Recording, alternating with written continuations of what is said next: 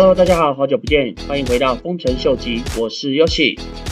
过去这一两个礼拜，在整个币圈似乎发生了许多大大小小的事情。不过，我相信大家最有兴趣的还是比特币到年底之前的价格到底是怎么样的一个趋势。根据 TechDeep 它的分享图，大家可以看到，二零一七年的走势跟二零二一年的走势确实有一个非常非常相似的一个重叠性。所以，即使到目前为止，我个人还是认为，到今年年底的一个大牛市，整体的趋势还是不变的。那另外一个 TechD 跟大家分享的图表，也是另外一个大家可以持续关注的，就是有关比特币的走势图，跟一九七零年的黄金的走势图，也是有非常非常高度的一个重叠性。所以，以比特币接下来到年底的一个走势，如果能持续的跟一九七零年的黄金的走势和二零一七年比特币旧的一个走势图一起去相连接的话，确实可以成为二零二一年到二零二二年年初比特币价钱未来的走势最好的一个依据。所以，其实我对目前比特币盘整的一个情况，并不是太过的担心。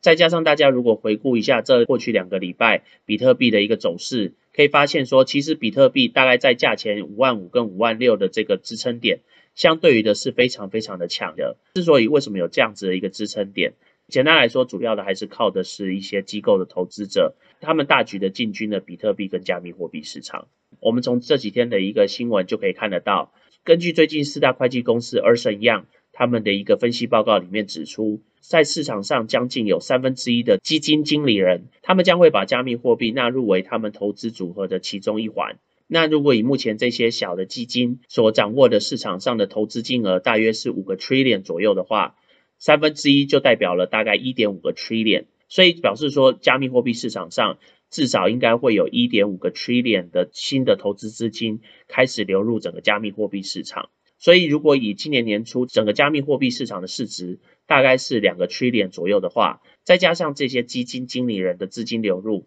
大约一点五个 trillion，表示目前加密货币市场上二点七个 trillion 这个市值，相对于还是低于整个将会流入资金的一个水位。表示说，其实加密货币市场还是有一定的一个成长的空间。那大家不要忘记了，这个部分只是一从一些基金经理人他们的投资的组合里面流入的一些资金，还并没有包括一些其他的大型的机构投资者。所以表示说，目前整个市场还并没有到一个极度饱和的一个状态。不过，确实也因为最近市场比较不平稳的一个状态，造成了一些散户的抛售潮。那我们如果从恐惧跟贪婪指标的指数来看的话，就可以发现说，投资者目前的心态已经从前一两个礼拜的极度的贪婪，目前已经来到了比较恐慌的一个指数。那大家如果还记得基本的投资的一个心法，就应该就可以理解说，目前的市场应该是如何的操作了。那最近在币圈的社群上面，其实有好几个主题都被大家炒得风风雨雨的。其中最一个最大宗的，也是一直以来令人诟病的，就是 Ethereum 长期以来的瓦斯的价钱一直高居不下的问题。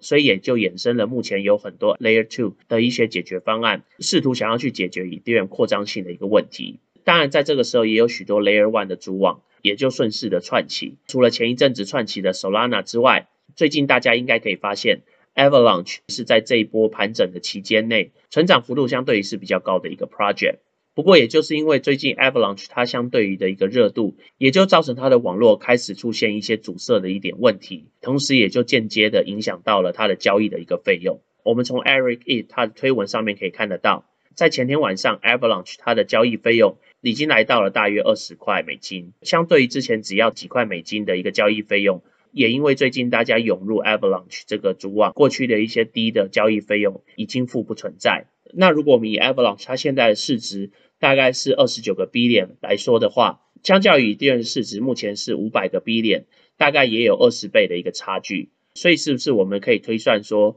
如果今天 Avalanche 真的到时候整个规模也成长到跟 Ethereum 一样？大概也有到达了一百个 B 点以上的市值的水准的时候，同时它的交易量相对于的也会大幅度的成长，那是不是也代表说到时候它的整个交易费用也会有一个爆发性的一个成长呢？我个人觉得这个可能性也是非常非常高的。那其实在这个部分，我想要跟大家解释的一个重点是，不管是 Ethereum 或是其他的一些 Layer One 的一些主网。除非它的网络相较之下是比较 centralized，是是比较中心化的，像 Solana、像 BSC，他们可以刻意的将他们的手续费压低，不过，如果是相较于比较去中心化的主网，像是 Avalanche 这种，他们日后如果整个交易量一上升的话，整个瓦斯费用上涨的这个情势，绝对也是无法避免的。所以这也是为什么一直有这么多的 Ethereum 的 Layer Two 扩张性的这个解决方案陆陆续续的推出，不管是 zk Sync 或是 Arbitrum 或是 Optimism，他们这些 project 的团队都确实已经在努力的，希望能改善目前的一个窘境。所以还是希望大家支持这些 DeFi project 的支持者，能给 Ethereum 网络他们一些时间，让他们有办法完成他们所需要的一些整合。当然，如果你觉得说其他的这些 Layer One 的主网，像是 Avalanche、像是 Solana 或是像是 Binance，他们的交易费用在目前当下确实是比较低，在他们的这个主网上面确实有一些比较好的 project 的话，肯定也是非常值得投资的。但是我觉得。应该不能以单单以一个瓦斯的费用就来去判断说这个主网或是这个 project 之后有没有可能继续在这个整个区块链的生态上面生存，因为这并不只是以 Ethereum 这个单一的区块链网络有面临到这样子的一个问题。那其实，在前一两个礼拜，如果就有开始 follow 我的 Twitter 的朋友的话，应该可以看到，我对这个 project 已经有开始了一个推文。这个 project 的名称就叫做 Mary Circle。这个 Mary Circle 其实就是最近非常红的 DAO 道的一个去中心化的自治的一个组织。那这个 Mary Circle 它主要创建的目的是让投资者、还有平台管理者、还有玩家一起互相交流的一个平台。透过 Mary Circle 到的这个平台，希望能在日后让整个在市场上面的一些有潜力的 project 能够适时的完成他们的集资，然后在一些专业的开发者的带领下，能够完成他们的项目，然后组织他们自己的一个道，让玩家能够做一个互相的连接。那其实这个 Mary Circle 就是透过 X Infinity 他们的奖学金的创始人发起的。除此之外，他们也获得了非常多的圈内的一些投资资金的注入，同时也在 Copper 这个集资平台。创下历史上面最高的一个四百五十万美元的一个集资。那为什么这个 project 会受到这么多的投资者的一个关注？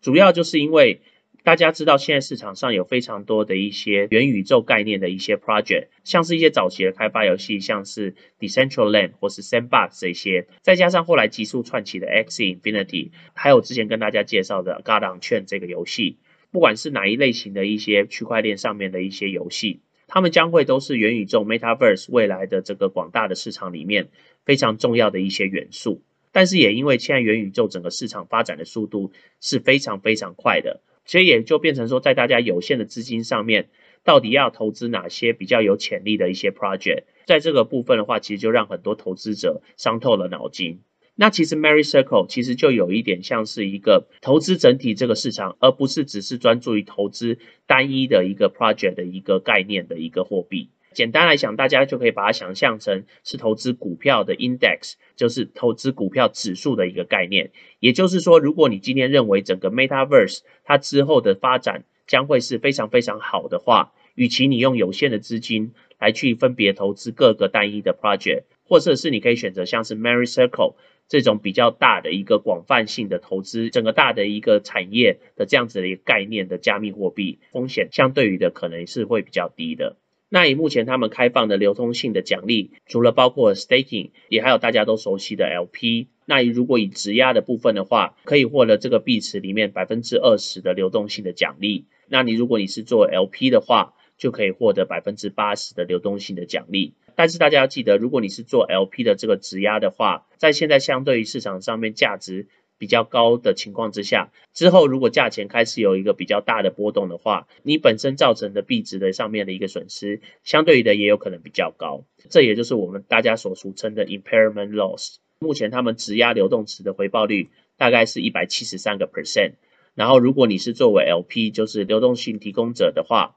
那的年利率大概是一千一百七十五个 percent，所以不论是质押或是 LP 的回报率，在目前当下都是非常非常的吸引人的。所以如果你对整个元宇宙是非常有兴趣的朋友的话，那你并不知道哪一个单一的一个 project 适合投资，那我会建议大家倒不如可以考虑这个主要以投资整个市场的一个概念来去投资这个广泛的元宇宙的这个市场，相对于的是一个不错的选择。那从最后这个推文，大家可以看到，最近市场上有一些大金鱼，他们都已经开始在大量的收购这个 Mary Circle 的加密货币，目的也当然就是要长期的来投资这个元宇宙的一个市场。所以如果对 Mary Circle 这个 project 有兴趣的朋友的话，可以来研究一下哦。那我们今天先聊到这喽。如果喜欢我 content 的朋友，麻烦帮我按赞、订阅、分享、开启你的小铃铛。那如果对我的 content 有任何 comment 的朋友，也麻烦帮我在下面留言。那我们今天先聊到这喽，拜拜。